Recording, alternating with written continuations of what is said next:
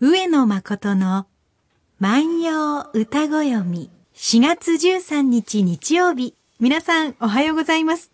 毎日放送アナウンサーの上田悦子です。毎週日曜日のこの時間は皆さんと一緒に万葉の世界を楽しんでいきたいと思います。私たちに万葉時代のちょっぴりいい話を聞かせてくださいますのは、奈良大学教授の上野誠先生です。おはようございます。おはようございます。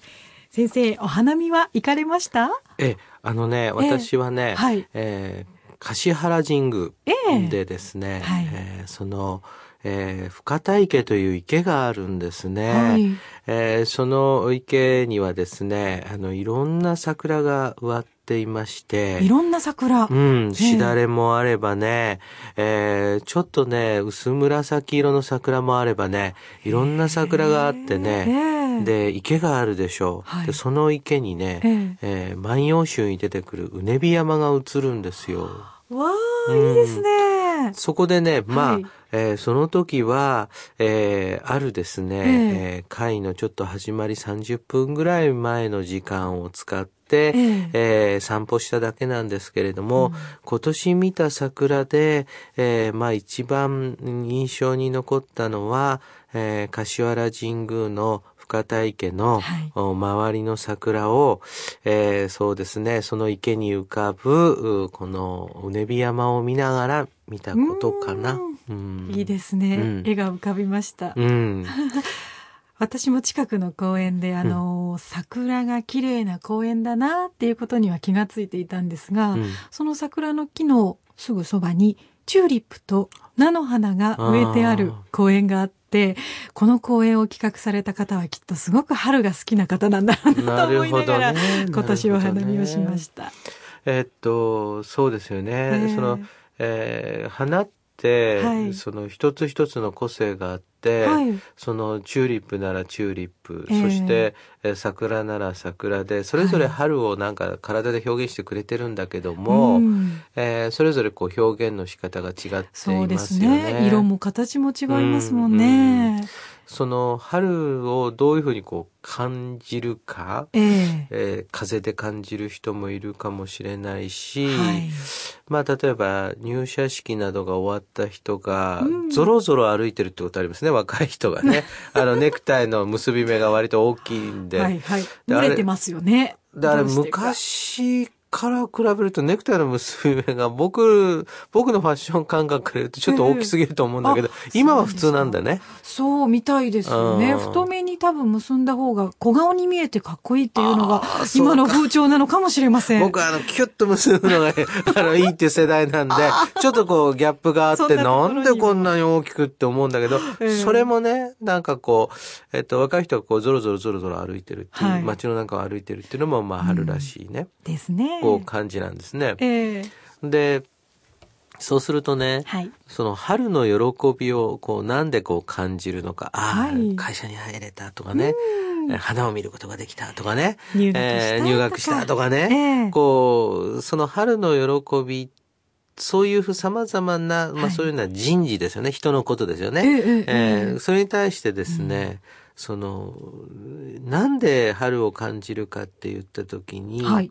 もう万葉集で春の喜びの歌といったらこれしかないっていう歌がですね、ええ。あって、代表的な歌ね。代表的な歌があるんです。ええ。でね、この時期にね、ああ、これ一昨年もやったな、またやるのかと思うんだけれども、はい。なんかやっぱりこの歌は、ええ。やっぱり万葉集の中でも名歌中の名歌だし、はい。まあ何度取り上げてもいいかなと思って今日取り上げるのが、はい。えー牧野八の1418番の歌なんです。ちょっと読んでみますね。はい。四季の巫女の喜びの見歌一首。岩走るたるみの上のさわらびの燃えいずる春になりにけるかも。岩走るたるみの上のさわらびの燃えいずる春になりにけるかも。どうですか？うん。あの、いろんなものが湧き出てくる感じが先生の声から伝わってきまああ、した。なるほどね。これね、ええ岩走るっていうのはたるみにかかる枕言葉なんですが、はい。おそらくね、岩と岩との間から吹き出してくるね、はい。水のイメージなんですよ。はあ、水も活気づくんですね。そうなんです、そうなんです。ええええで、たるみの上のですからね、はい。これたるみっていうのはね、滝だと考えてください。うんはいはい。水が垂れるですからたるみだから、えええーっと、滝だと考えて、えええーくださいね。そうすると、岩を通って水が出てきて、それが滝壺に落ちて、えええーゆく。そうすると当然水しぶきが上がる。はいその水しぶきがかかるようなところにわらびがある。そのわらびを、えー、窃盗後の差をつけて、さわらびという言い方をするわけですね。はい。えーさわらびって言ったら、えーこれは、あわらびをちょっとまあ、そうですね、丁寧にいった形。で、そうするとね、わらびっていう植物はどういう植物かっていうと、はい。最初はですね、小さいですけれども、ええその、おそれがだんだんだんだんこう大きくなっていく。わらびってね、ほんのちょっとね、はい雨が降っただけでもこう急速に大きくなる。うーんしかもね、わらび手門っていう風にくるくるっと巻いたのがね、上にキューって伸びていくでしょ、はい。背筋がこうギュッと伸びるように。そうなんです、はいはいそうなんです。くるくるって巻いたものがこう上手に向かって伸びていく。ええで、それはね、はいおそらくね、春の象徴なんですよね。うんうんうんつまり春になってその伸びゆくもののね、こう象徴なんですよ。うんで、私ね、うんなんていうのかな、えっと、山菜ってさ、はい春になってこう食べるじゃないですか。ええであれやっぱり山菜を食べるっていうのは、はいそのその時期しか山菜って食べられないものなので、ええやっぱそのこう春の勢いのようなものを体に取り込むことだと思うんですよね。はい。はい。で考えてみると、さわらびの燃えいずるそれはねその炎がねその天に向かって伸びていくように燃えいずる春になったことだなぐらいのその感じがあるわけですね。うんでこれに勝る喜びはない。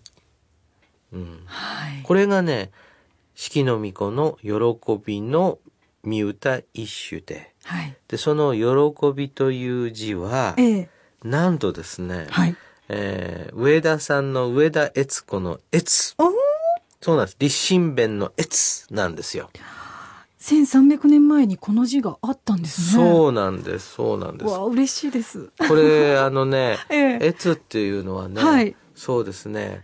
こう心ときめく喜びですねあ、そういう意味そなですか？うんそう、おめでたい喜び、まあ当然おめでたい喜びでもあるんですけれども、ええその心がこう、ときめく躍動感のある、まさにそれが春の喜びなんです。ですからこれはね、喜びの歌なんです。万葉集にも喜びの歌あるんですよ。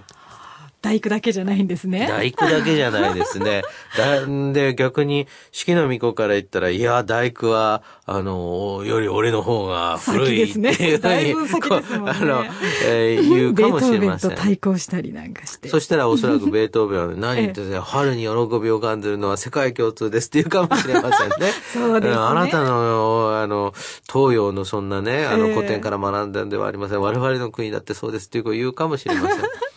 でまあ、春の喜びをこうどう表現するかっていうのが、はい。まあ、この歌の一つのその主題で、うん。まあ、花鳥風月どれで扱うか。ええ。だからそうですね、うん、4月に入ってね、はい。俳句や短歌を作ろうという方。ええ。でこれ複雑な思いっていうのはなかなかこう屈折した感じを出すのは難しいので、はい。最初はですねもう単純に春が来て嬉しいっていうのをうん。なんで表すか？はいはいはい。それを組み合わせれば、ええ。なんかこう俳句とか短歌の素材はうん。できるかもしれないな。簡単に。この歌でも滝とわらびというと本当に大きなものと、うん。小さなものと、うん。で両方に力強さはあるんですけれども、うん。その力強さを表す形が全く違いますもんね。そうね、ええその水のこう飛び散る躍動感と、はい。えーそのわらびが天に向かって伸びていく姿っていうのは綺麗。全く違うことなんだし、はいミクロとマクロなんだけど、ええ両方ともやっぱり春を表すですね。そんな感じはしますよね。はい。本当にあの、四季があってよかったなといつも感じるのは春です。うん。これがね、春の増加、ええ牧野八の先頭に来てるわけですね。つまりこういうのね、関東花って言うんですけどね。はい。関東花っていうのはね、ええこう一番ね、なんていうのかな、その牧の中でもやっぱりいいところを見せようとするので、有名で、ええ。なおかつ歌としても優れたものが、まあ、はい。据えられてくるええわけですよね。ええ。そうするとね、やっぱ牧野八の編纂者考えたわけですよ。そうか、これは四季分類、うん。四季春夏秋冬であるか、はい。増加総門、あ増加。その中でも、うん。やっぱり四季の巫女、ああ、有名な人だよな。その有名な人の歌の中でも、はい。やっぱり春は、わらび、うん、その滝のわらびか、そういうことを思うとね、はい。まあこれがおそらくうまく、あのーこの場所にこう据えられた意味ではないんでしょうかね。この歌一つ味わうだけで今あの滝のそばを旅したような気分になりました。うん、そうね、そうね。ね、しぶきを浴びたような気分になれますうね。ん。おそらくそれはね、ええなんかね、えっと、飛び散るものっていうのが、はいなんかこう一つの生命なんでしょうね。その液体の、ええなんかもうどこに行くかわからないとかね。うんうんで、どこに行くかわからないんだけれども、一方でね、その、何かのその力によって、例えば上から落ちてくるという、力によってそれがエネルギーになってこういくっていうね。やっはい。ぱそれがやっぱり、うん、この歌の生命力なのかな。ねえうん、力をもらえる歌ですね。力をもらえる歌ですね。はい。私たちは、あの、これ、うん小学校とかね、中学校なんかで、万葉集をね、はい。先生一首ぐらいは教えたいんですけどっていう時に、私最初にね、先生たちに聞くんですよ。はい。季節はいつって言うとね、ええまあそれはやっぱり古い文学ですから春にやりたいです。うんじゃあ春にやりたいんだったらね、この歌どうですかってこと多いんですね。はいでそうするとね、みんな、ああ、こんなにね、わかりやすい歌あるんですかって言ってくれます。うんそんなことね、思いながらね、もう一度聞いてほしいと思います。はい。四季の巫女の喜びの見歌一首。岩走る、たるみの上のさわらびの、燃えいずる春になりにけるかも。岩走る、たるみの上のわらびが芽を出す春になった。今日は牧野八1418番の歌をご紹介いたしました。上野誠の万葉歌ご読みでは、上野先生に聞いてみたいこと、番組の感想など何でもお寄せいただきたいと思います。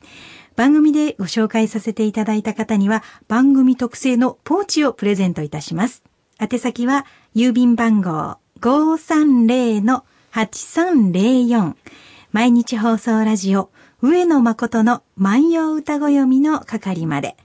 メールアドレスは歌ご読みアットマーク mbs1179.com です。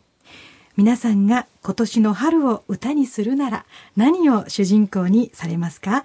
そんなこともお寄せいただきたいと思います。それではまた来週です。さよなら。さよなら。